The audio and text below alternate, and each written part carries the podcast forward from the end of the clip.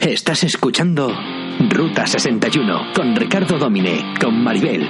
Mil y un viajes por el mundo.com en radioviajera.com.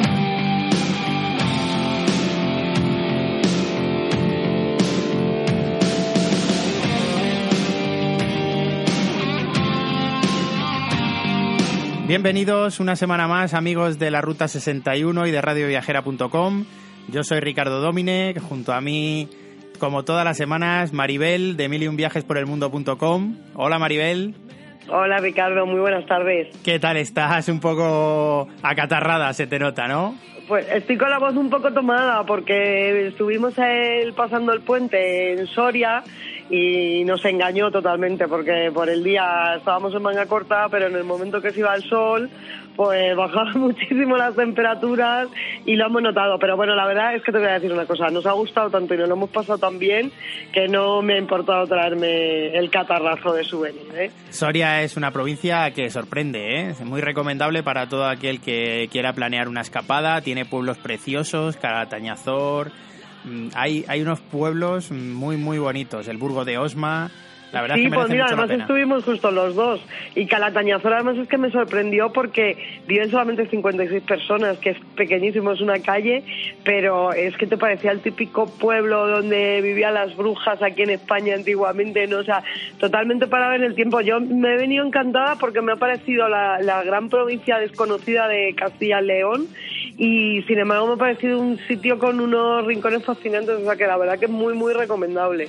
Pues sí, la verdad, yo también me gusta mucho la zona. Y te voy a comentar, Maribel, antes de que nos metamos de lleno hoy en el programa de Lisboa, el segundo programa que vamos a dedicar a la capital portuguesa, que el otro día he descubierto la diferencia, y, y, a ti esto viene en colación a lo que tú nos haces mención en cada uno de los episodios respecto a esa parte misteriosa de las ciudades a donde viajamos, que uh -huh. es la diferencia entre exotérico y esotérico. Sí, pues explícanoslo. La X hace que la palabra suponga absolutamente lo contrario. Fíjate, yo no lo sabía, o sea, sabía lo que era esotérico con S, pero no sabía la, eh, la, existencia, de hecho, de la otra palabra, pues eh, con ex, X. Exotérico es absolutamente lo contrario de esotérico. Así Porque que... Es el, el, mundo terrenal. Cuidado con cómo lo escribís. pues nada, vamos a dar paso a la capital portuguesa que hoy nos lleva de la mano de un grupo como Scorpions que estamos escuchando y nos metemos a este segundo programa que os traemos lleno de sorpresas donde vais a conocer un poquito más de la gastronomía de la ciudad y curiosidades de la Segunda Guerra Mundial, bueno, un montón de cosas, ¿no, Maribel? Sí, tenemos preparado. El otro día, digamos que hicimos un resumen así a grosso modo, ¿no? De lo que era Lisboa, pero como nos quedaron todavía barrios muy interesantes por descubrir, queríamos dejar ese huequito, ¿no? Para, para la Lisboa más extraña, ¿no? Que no se le aparecen los folletos turísticos. Venga, vamos a con ello.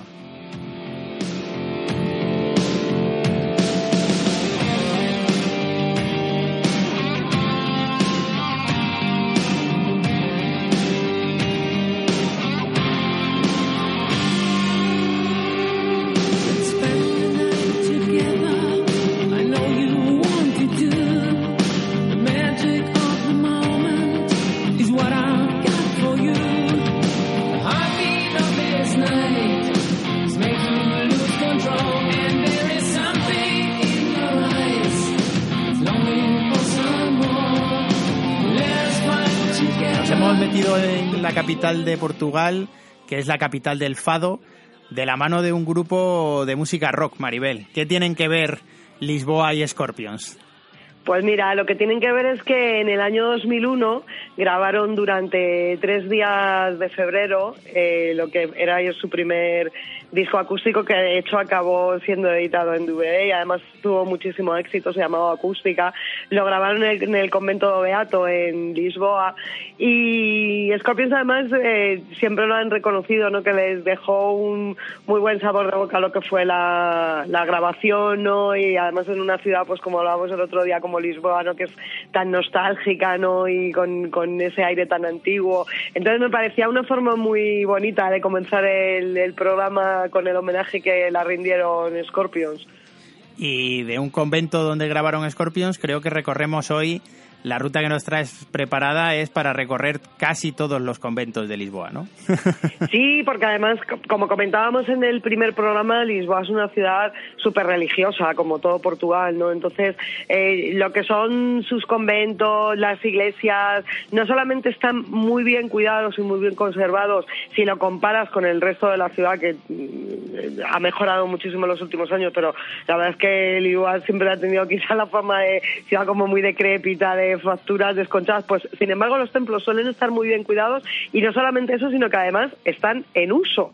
O sea, que van, los portugueses van a menudo allí a, rezar, especialmente los domingos, y es muy curioso ver ¿no? esa mezcla de turistas con portugueses muy beatos yendo allí no a las iglesias. Entonces, eh, el, peso de los conventos en, en Lisboa es súper importante. Y además, de hecho, eh, yo quizás es mi rincón favorito de Lisboa junto a Alfama, que es el convento Carmo, porque la primera vez que lo descubrí, de hecho, ni siquiera sabía que existía Lisboa. Me lo encontré andando por, por la calle de casualidad y de repente apareces en un convento que a mí la, primera imagen que me vino fue la de los templos escoceses eh, que luego posteriormente estuve visitando también que están en ruinas, sin techos. Entonces, encontrarte eso en medio de una ciudad como Lisboa, porque no es que esté en las afueras o en el campo, no, no, está en pleno centro de Lisboa, un convento en el que el terremoto había destrozado lo que era toda la cúpula superior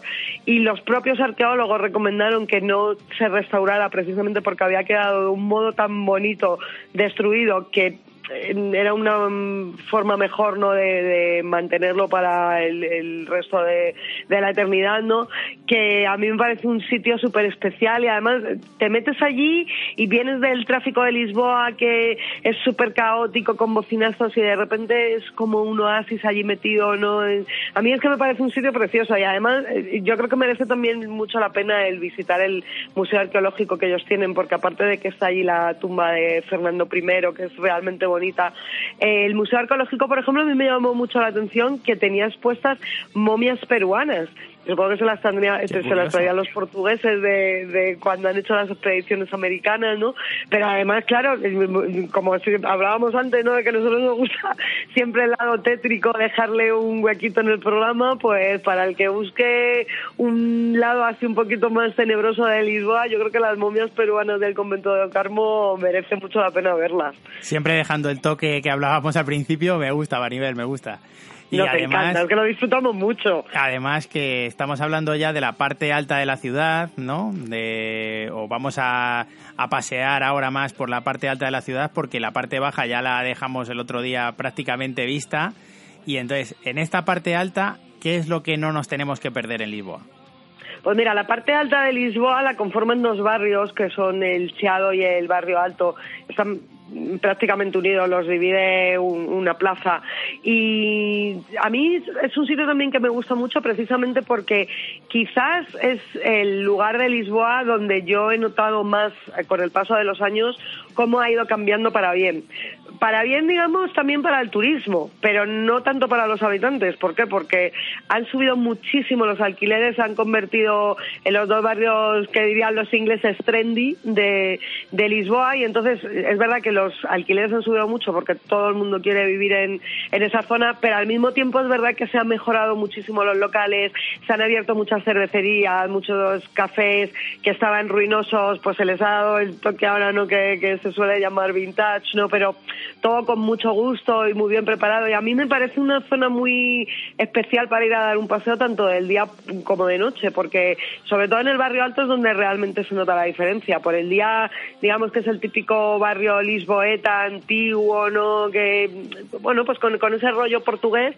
Y sin embargo, en el momento que empieza a anochecer, que la frontera la suelen marcar los estudiantes eh, que van a última hora de la tarde, van a hacer allí ya sus primeros pasitos de botellón, es cuando ya se da el, cambio a lo que es la, la, noche del barrio alto, que es donde realmente eh, se vive la noche lisboeta, porque es allí donde están los mejores pubs, las discotecas, y, además eh, a mí me encanta también porque siempre nos quejamos cuando viajamos por Europa de las grandes diferencias que encontramos por la noche eh, respecto a España, ¿no? De que te vas por Francia y a las 8 de la noche está todo cerrado, no encuentras prácticamente ningún sitio abierto donde poder ir a tomar una copa, a excepción a lo mejor de París, ¿no?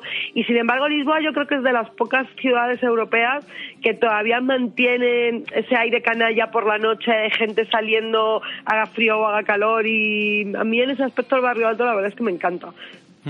La verdad es que merece mucho la pena pasear por Lisboa y por su barrio alto, subir en el tranvía para recorrer esas calles y perderse escuchando fado o directamente, como tú contabas, en los pubs o las, eh, o las discotecas del barrio alto, sí, sí. Sí, y además es un sitio donde se pueden encontrar también muchas tasquitas para poder comer, o sea que digamos que engloba un poco todo, ¿no? Engloba lo que es la parte cultural, porque luego si te vas también al, al lo bueno que tiene también es que tiene muchísimas librerías, o sea, tiene un, un ambiente como muy bohemio, muy artístico, y mm, al mismo tiempo eso, si quieres lo que es luego ya marcha por la noche, lo puedes encontrar en una misma zona, es una zona además súper viva, ¿sabes? De, no solamente de, turistas, sino de los propios portugueses que les encanta salir por allí. He leído en una parte, Maribel, perdona que te corte, que en Lisboa, ahora que hablabas de sus librerías, está la librería más pequeña del mundo. Yo no he llegado a verla, ¿eh? me quedo siempre con las ganas. Yo tampoco, solamente lo he leído en internet. La verdad es que no, no llegué a, a saberlo cuando estaba en Lisboa, pero me la voy a apuntar porque creo que merece la pena. Solamente tiene 3,8 metros cuadrados. O sea, que, que, cabe prácticamente solamente el dependiente, Exactamente, no, podrá entrar ni un cliente. En España creo que le llamamos kiosco. Sí. Pero, pero no, está Pues mira, a mí me ha encantado que lo menciones porque es otra de las cosas también que me, que me encanta el de Lisboa, que, que hay mucha librería. De hecho, allí en, el barrio de Chiado se encuentra también la, que es la librería más, más antigua del país. Y todavía hay mucho, ahora que parece que la gente tiende a tirar más del libro electrónico, que las bibliotecas, por desgracia, se están quedando un poco en desuso. Pues yo soy una defensora acérrima del uso de las bibliotecas pues a mí me encanta que una ciudad como Lisboa haya sabido mantener todavía ese gusto literario. Sobre todo también mm, hay muchas librerías de segunda mano y, no solamente de libros en portugués, sino de libros de todos los idiomas. Y yo creo que Lisboa es un, para la gente que le gusten los libros, eh, yo creo que es uno de los sitios ideales para decir, mira, eh, vengo con la maleta vacía y me vengo cargado. Lo que hay es que perderse por las calles de Lisboa. Hay que pasear, gastar suela de zapato y de esa manera meterse de lleno en la cultura portuguesa y en esa decadencia que en este episodio aún no habíamos comentado, pero que se nota en todas las calles del barrio alto, con esas mm, viviendas o esos edificios casi en algún caso ruinosos, que, mm, realmente están pues mm, apuntalados por andamios para que no se caigan, pero la verdad tiene un halo de, de melancolía la ciudad que, que transmite muchísimo. Por eso yo te decía que, me llama la atención, Ricardo, ¿no? El que un barrio en el que todavía, como tú bien dices, se conservan solares que están, pues eso, de desiertos porque no están en condiciones para, para ser habitables, ¿no? Al mismo tiempo te encuentres al lado un edificio en el que alquilar un apartamento chiquitito te puede suponer más de mil euros al mes, ¿no? Que para el sueldo de un portugués es algo prácticamente inasequible, ¿no? Entonces es, el contraste, ¿no? De, lo, de lo antiguo con con, lo nuevo. Bueno, pues vamos a poner un poquito de música, Maribel, que nos viene bien para introducir a nuestro siguiente personaje dentro de la ciudad Lisboa.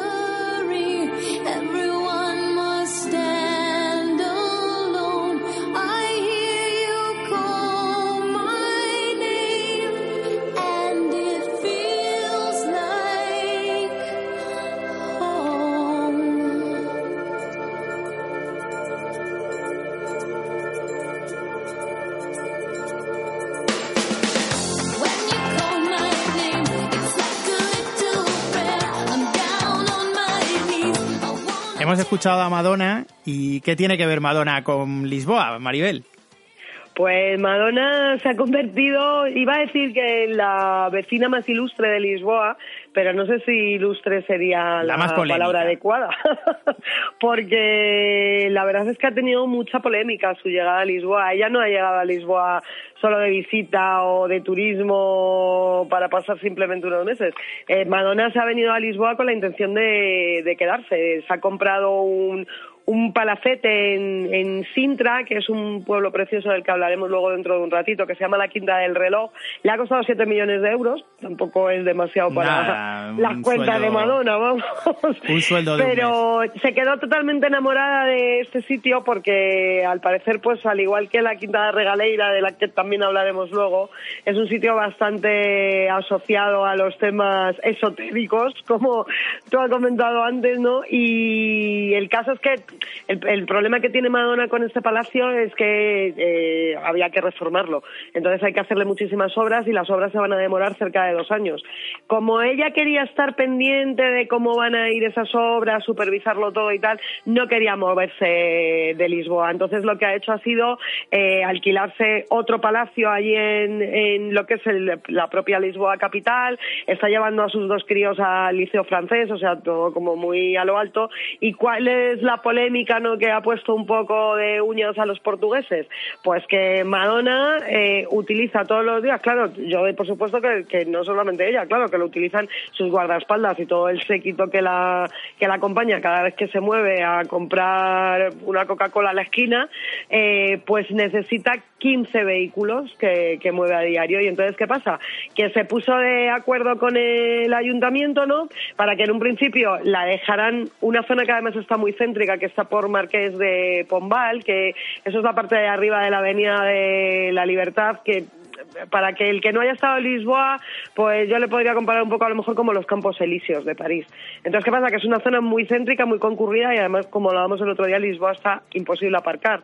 El ayuntamiento le había dado como una especie de trato de favor y le había dejado una zona súper amplia para que tuviera allí sus coches sin pagar ni un duro. Y claro, los vecinos se han echado encima, han dicho que porque ella tiene que ser más que nadie y más cuando es una mujer multimillonaria que se puede permitir el, el, pagar, le te iba a decir pagar, no, de comprarse un parking entero para meter los coches y al final pues el, el ayuntamiento se ha echado un poquito para atrás y ha dicho que sí, que la va a cobrar más de 700 euros al mes por, por tener este espacio de parking y parece pues que las aguas ya se han calmado un poquito, ¿no? Pero vamos, tampoco pues creo yo que los portugueses vayan a ver mucho a Madonna por la calle. En vez de mover 15 vehículos cada vez que vayamos a ella a hacer algún recado, lo que debería hacer es usar el transporte público que en Lisboa es todo un patrimonio. Hombre, y es que además irse de Lisboa, Ricardo, sin haber montado en un tranvía es un poco delito, ¿no? Es como no haber estado, ¿no? Es selfie obligado, que hablábamos en otros programas. Claro, y eso que además te voy a decir una cosa, que al contrario, a lo mejor que los tranvías de Oporto, que Oporto también tiene otra una buena red de, línea de tranvías, eh, los tranvías de Lisboa quizás mmm, están utilizados ya un poquito más por los turistas, sobre todo el tranvía 28, ¿no? Porque aunque hay varias líneas y tal, digamos que la 28 es la más la más famosa porque es la que recorre los puntos, digamos, más claves de la ciudad, ¿no? Pero aún así, los lisboetas lo siguen utilizando mucho para ir a trabajar, precisamente pues, por el tema que hablábamos antes, ¿no? De lo difícil que está allí el, el, moverte con tu propio coche. Entonces, el, el tranvía es un medio de transporte muy utilizado, además son muy bonitos los, los tranvías amarillos, que los sigue habiendo también de madera, no los de toda la vida, ¿no? Pero es una forma muy bonita de, de recorrer la ciudad. Ahora, lo que yo también aviso, que muchos turistas tampoco lo saben y van un poco confiados, es que eh, el problema que tienen también los tranvías es que son el paraíso de los carteristas.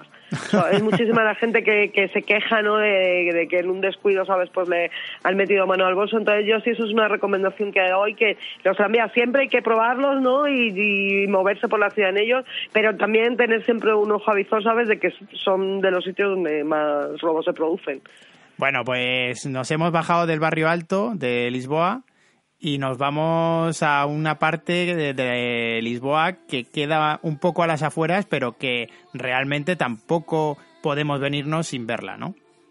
Sí, porque nos vamos a ir a la zona de Belén que es preciosa porque además yo creo que siempre tenemos que tener en cuenta que Lisboa está en la desembocadura del río Tajo y es una ciudad muy marítima, está eh, de cara al Atlántico, ¿no? Entonces, eh, Belén lo bueno que tiene no es que está abierta al mar y aparte tienen pues eso el monumento de los descubridores que precisamente están todos como mirando hacia, hacia América, está el monasterio de los Jerónimos que es una auténtica maravilla de veros a mí me parece de los sitios más bonitos de Europa y sobre todo es que hay que ir a Belén para comerse los pastelitos. ¿Dónde está? Es lo que te iba a preguntar, Maribel. ¿Dónde está la mayor cola o cuál es el monumento que tiene mayor cola en Belén?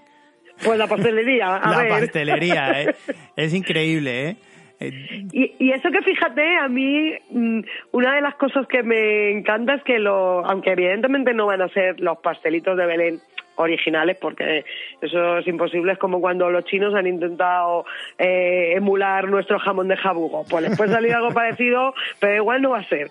Pero a mí sí me encanta que se hayan hecho tan populares no y sobre todo eh, por parte de los españoles no que, cuando vamos allí decimos ¿qué es lo que me está gustando? y digo ay los pastelitos de Belén que ahora mismo en muchísimos en muchísimos supermercados españoles en la sección de la panadería ya se venden los pastelitos de, Belén.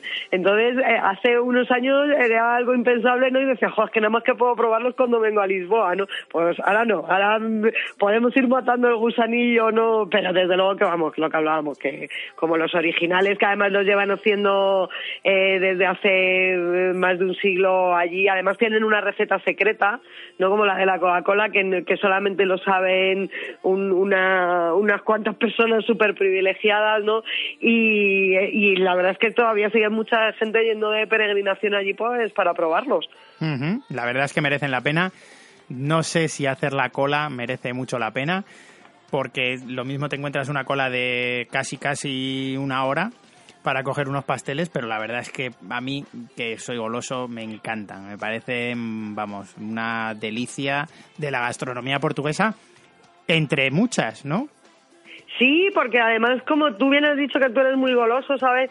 Eh, parece que en Lisboa la confitería únicamente se limita a lo que son los pasteles de Belén. Y yo te puedo asegurar que yo he probado otros dulces en, en Lisboa que no tienen nada que envidiarles. Pues yo te pongo, por ejemplo, las queilladas de Sintra, que son como una especie de tartaletas de queso con canela. Siempre que voy allí también las busco. Son muy famosas también las mermeladas las compotas que hacen caseras, ¿sabes? O sea, hacen muchos dulces con naranja. Entonces, el entrar en una confitería en Lisboa es no ver el fin. Yo lo reconozco también. Y, fíjate que yo no soy una persona especialmente adicta al dulce, ¿sabes? Que bueno, me gusta el chocolate y poquito más. Pero es que hacen los pasteles tan ricos y con tanto mimo y además no son excesivamente caros, ¿sabes? Para lo que suelen moverse en, a lo mejor en otras ciudades europeas que tú mismamente te vas a, lo mejor a Bélgica y te quieres comprar cualquier cajita pequeña de bombones y te han dejado allí la misma vida. Sin embargo, en Lisboa es lo bueno que tiene, ¿no? Que puedes comer pasteles muy, muy buenos, muy artesanales y a un precio pues, realmente módico. Pues oye, hemos repasado la cultura portuguesa, también su gastronomía, desde las sardinas, bacalao, eh, para los primeros platos y para los segundos, el postre, los pasteles de Belén, Así que vamos a dar por concluida la parte de gastronomía, pasamos a escuchar otro poco de música y seguimos paseando por Lisboa.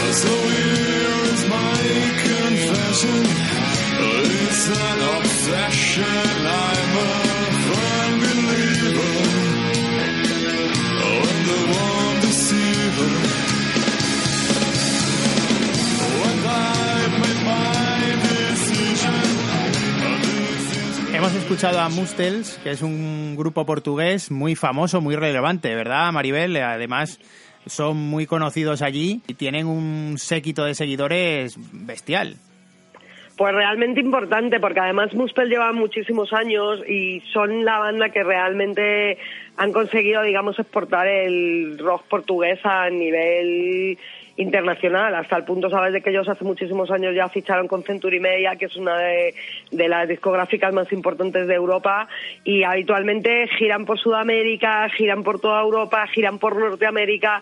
Entonces, aparte de que tienen muchísimo peso, eh, yo he tenido la suerte también de trabajar muchísimas veces con ellos cuando trabajaba en revistas, y son una gente encantadora, y además es que encima el cantante Fernando Ribeiro es un, tío que en, en Portugal es súper famoso, porque él aparte de lo del tema de lo de la música, eh, ha estudiado filosofía, eh, entonces le, llaman para muchísimos eh, debates de la televisión lusa y aparte él escribe libros de poemas y cada vez que saca un libro automáticamente llega a los primeros puestos de las listas de ventas portuguesas. Entonces, a mí me encanta porque es una banda que además empezó haciendo metal extremo, ¿sabes? Que es lo más anticomercial que te puedes echar a la cara y sin embargo pues demostraron, ¿no? Que, que podían romper un montón de barreras en ese aspecto y a mí, a mí me encanta también porque muchas veces cuando he coincidido con portugueses viajando por el mundo, incluso portugueses que no estaban muy metidos dentro de ese rollo musical, eh, de repente te ponías a hablar de música y le decías, sí, pero yo es que soy súper fan de Muspel, ¿sabes?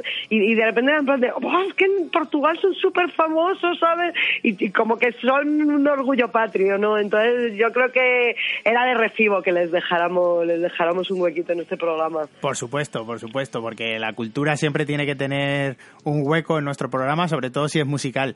Pero hablando de personajes de eh, a nivel cultural importantes en el país vecino, hay uno que destaca sobre todos los demás.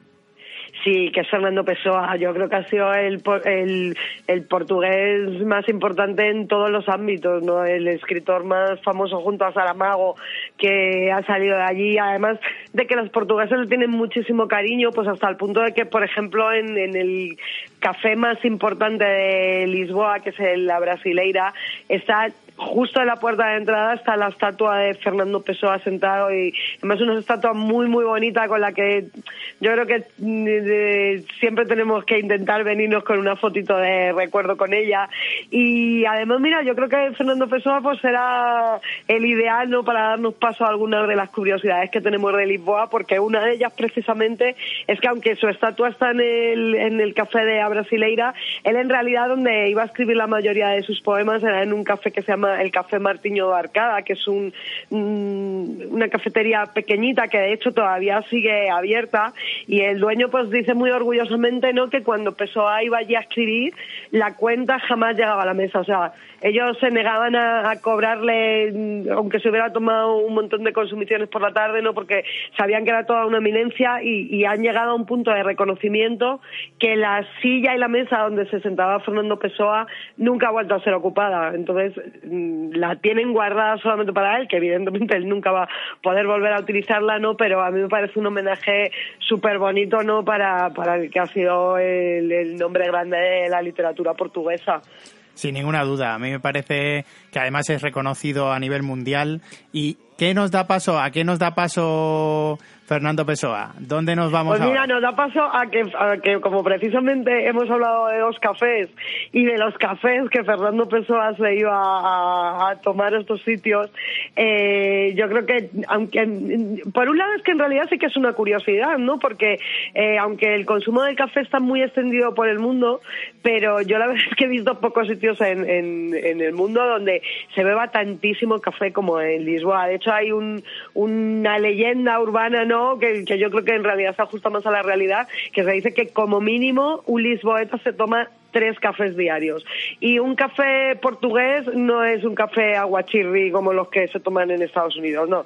Un café portugués es una bica, que además la, la, bica es... Mm, hay, hay, varios tipos de cafés portugueses, ¿no? dependiendo pues si se toma con leche cortado o no. Pero lo que es la bica, que en realidad es como un acrónimo que se dice viva esto como azúcar, beba esto con azúcar, porque claro, es que es una taza súper pequeñita, ¿sabes? Potentísima y amarga, que en realidad se bebe de un trago casi como si fuera un, un chupito.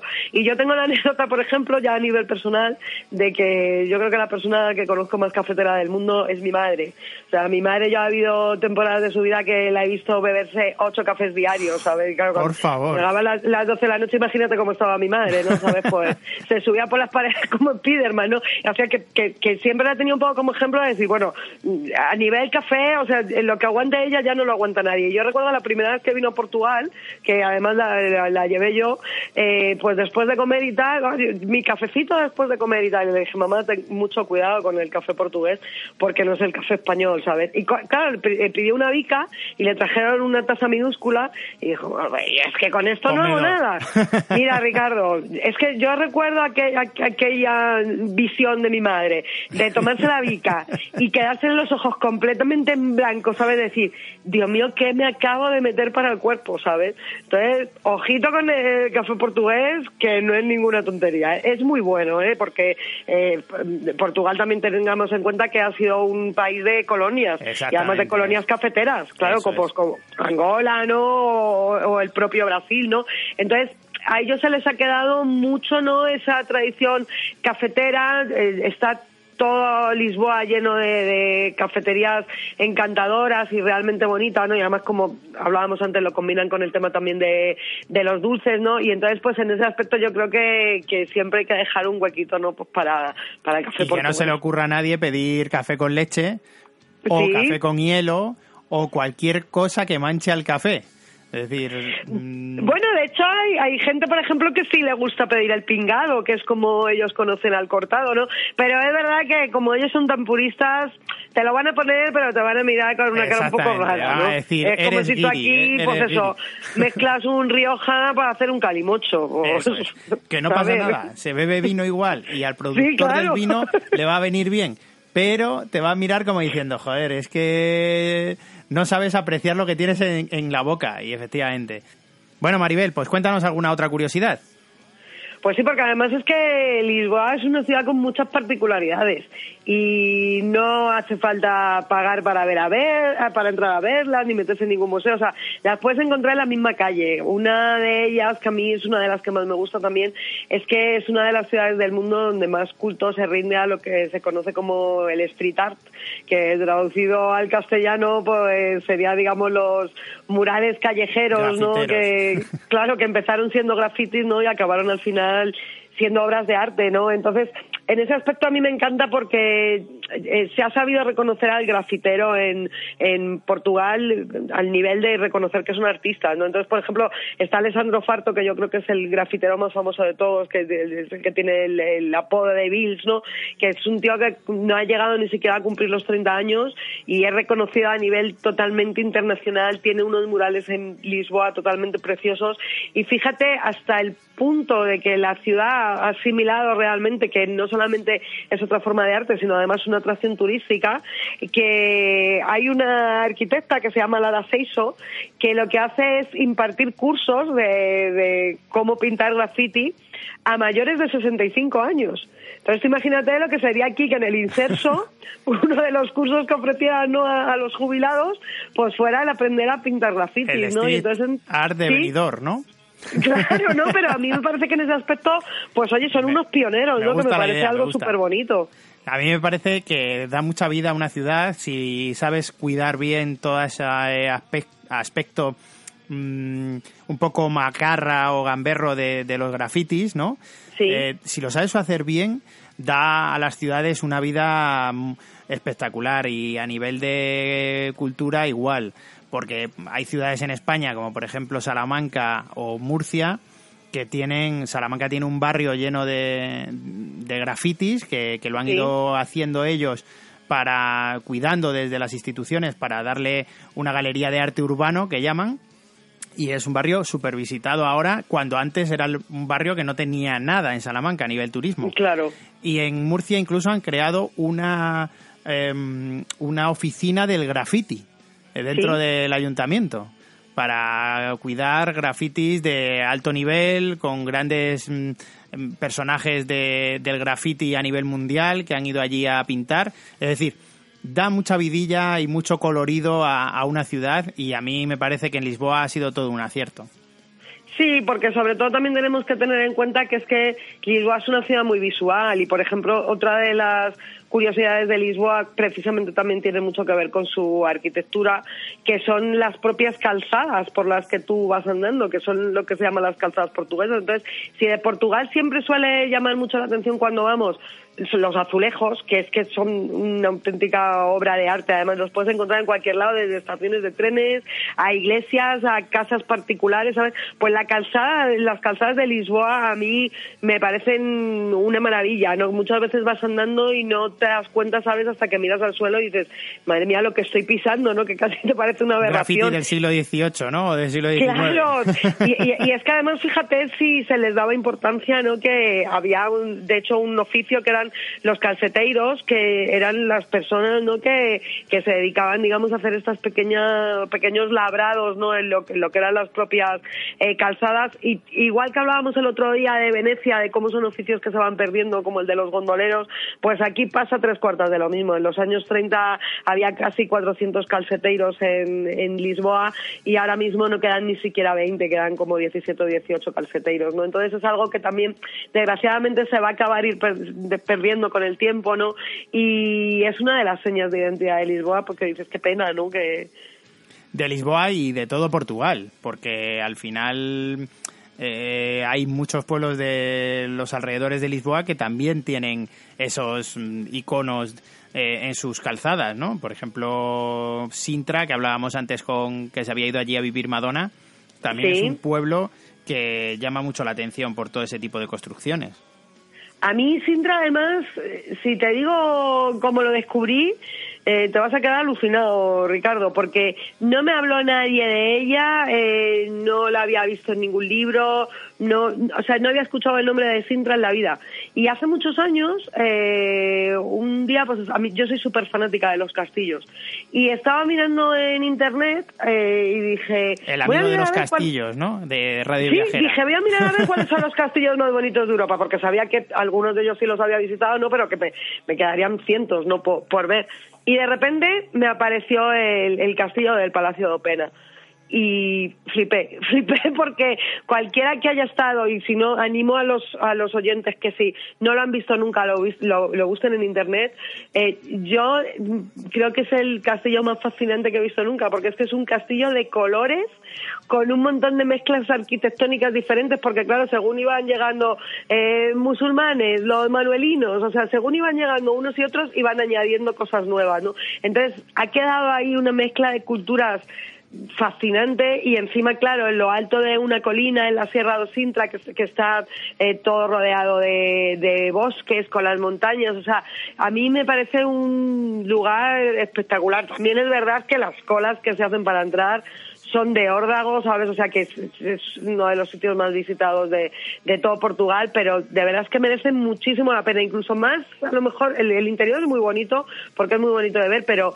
es que el exterior, ya solo desde fuera, el, verlo allá arriba en la montaña, ¿sabes? O sea, merece una escapada a Sintra. Uno de los días que se va a Lisboa hay que escaparse a Sintra. Sí, totalmente, y además porque, porque Sintra es un pueblo al que yo considero que hay que dedicarle prácticamente un día completo, porque no solamente tienes para ver el Palacio de Opena, ¿no? Está también, que a mí es otro de los sitios con los que yo más he alucinado, porque como precisamente hablamos de que me gusta tanto el tema este esotérico y tal, que es la Quinta de Regaleira, o sea, yo cuando fui la primera vez me encontré aquella mansión que parecía la de la familia Munster, eh, y, la mansión casi es, es lo que era lo de menos, ¿no? Porque en, realidad la Quinta de Regaleira es una, un capricho que, que tuvo un hombre que había hecho eh, la riqueza, digamos, en, las Américas y cuando volvió venía con una fortuna acumulada, acumulada descomunal y tuvo un capricho de hacerse una mansión muy particular y se la encargó a un arquitecto ¿no? que además le, dio totalmente eh, rienda suelta para eh, desatar su imaginación y entonces hizo unos jardines laberínticos eh, inspirados en la Divina Comedia de Dante con pozos iniciáticos, con pozos subterráneos, galerías que se comunicaban unas con otras y además todo eh, asociado al tema de lo de la masonería, ¿no? Entonces, eh, yo he visitado la Quinta de Rodaleira varias veces, he ido en verano, he ido en Semana Santa que no se podía ni andar con todos los niños gritando, ¿sabes?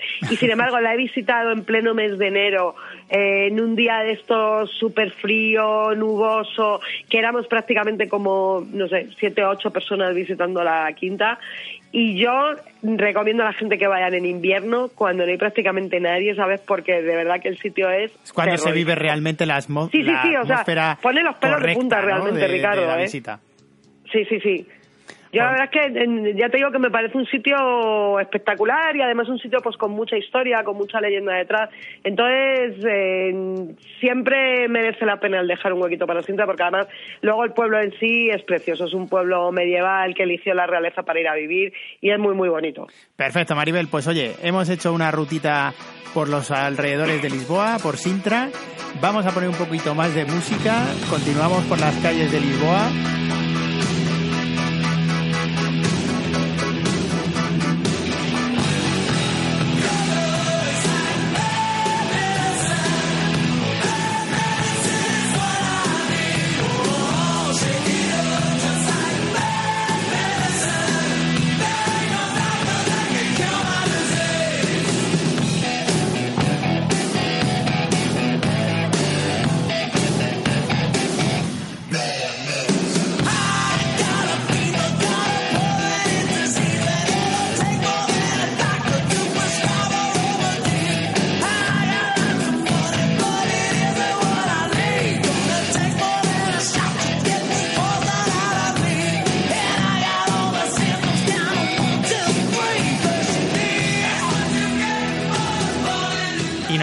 De Lisboa con Bon Jovi, Maribel. Cuéntanos.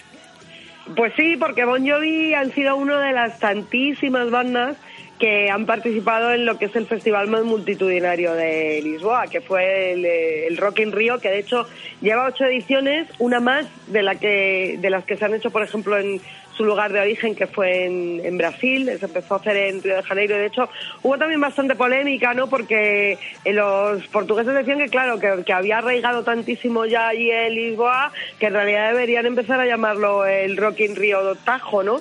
Porque que, es donde en realidad. Pero bueno, al final nos acabó quedando con lo del Rock in Rio, han pasado por allí, pues, eh, figuras de talla internacional, pues eso, de, de, la talla de Estino, de Bruce Springsteen, y Bon Jovi fue fueron una de ellas.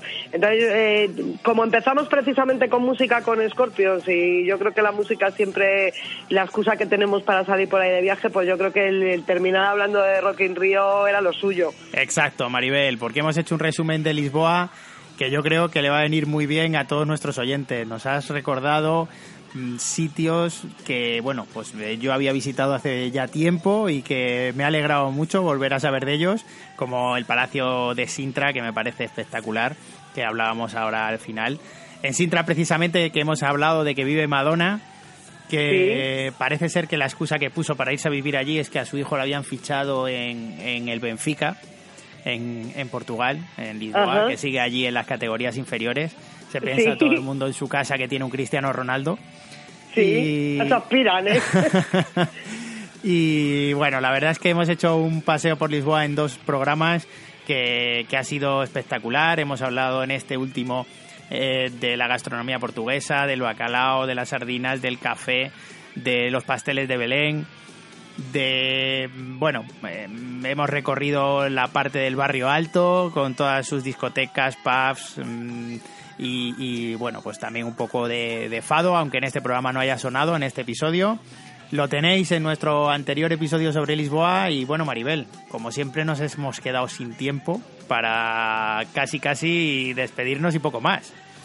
Pues sí, además es que ha sido un auténtico placer dedicarle a, a Lisboa dos programas en vez de uno, Ricardo. Yo creo que ahí coincidimos los dos. Hoy con el esfuerzo que has hecho con la voz, muchísimas gracias. Podéis seguir a Maribel. Gracias a ti, ha sido un placer, ¿eh? Aún así, ¿eh? Mil y un viajes por el mundo.com, donde no vais a notar que está catarrada o no, porque os lo escribe todo y os lo escribe maravillosamente bien y os da muchos consejos con esa parte también misteriosa de, de las ciudades que, que, siempre nos trae y que la verdad merece mucho la pena cuando visitas. El otro día, por cierto, quería hacer una mención a un artículo que has escrito sobre Bamba en Valladolid Sí. Y, me parece, vamos, todo un descubrimiento. No he ido todavía, lo tengo al lado. Ah, ¿no, lo conocías? Pues otro de los sitios que hay que visitar en invierno y lloviendo, Ricardo. Eh, mm, bueno, a ver si convenzo a alguien, porque solo no me atrevo.